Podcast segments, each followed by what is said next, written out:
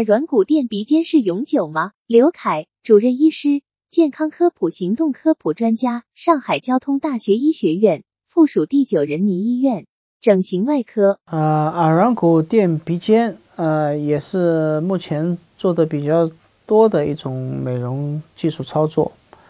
啊，原则上呢，它是一种永久性的治疗，因为耳软骨它也是软骨。那么在鼻尖的这个部位呢，嗯，它的呃吸收率大概在百分之二十到三十啊，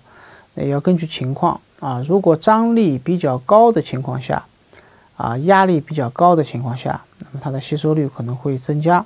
啊，那么吸收就会多一些。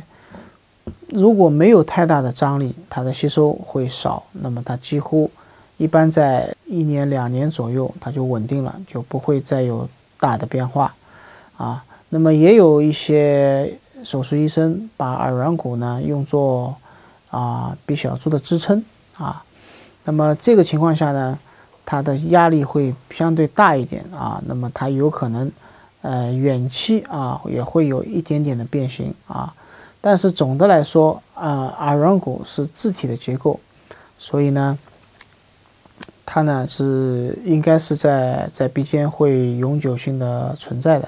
啊，那么不太会过一段时间会消失啊，所以耳软骨垫鼻尖呢，呃还是比较比较好的一个选择啊，当然有不同的方法啊，那么针对不同的鼻尖有不同的呃垫的方法。专家提示：耳软骨垫鼻尖是永久吗？耳软骨垫鼻尖原则上。是一种永久性治疗，因为耳软骨在鼻尖部位的吸收率是百分之二十到百分之三十，张力和压力较高时吸收率可能增加，通常在一年两年就会稳定。耳软骨做鼻小柱支撑时压力相对较大，远期可能会有变形。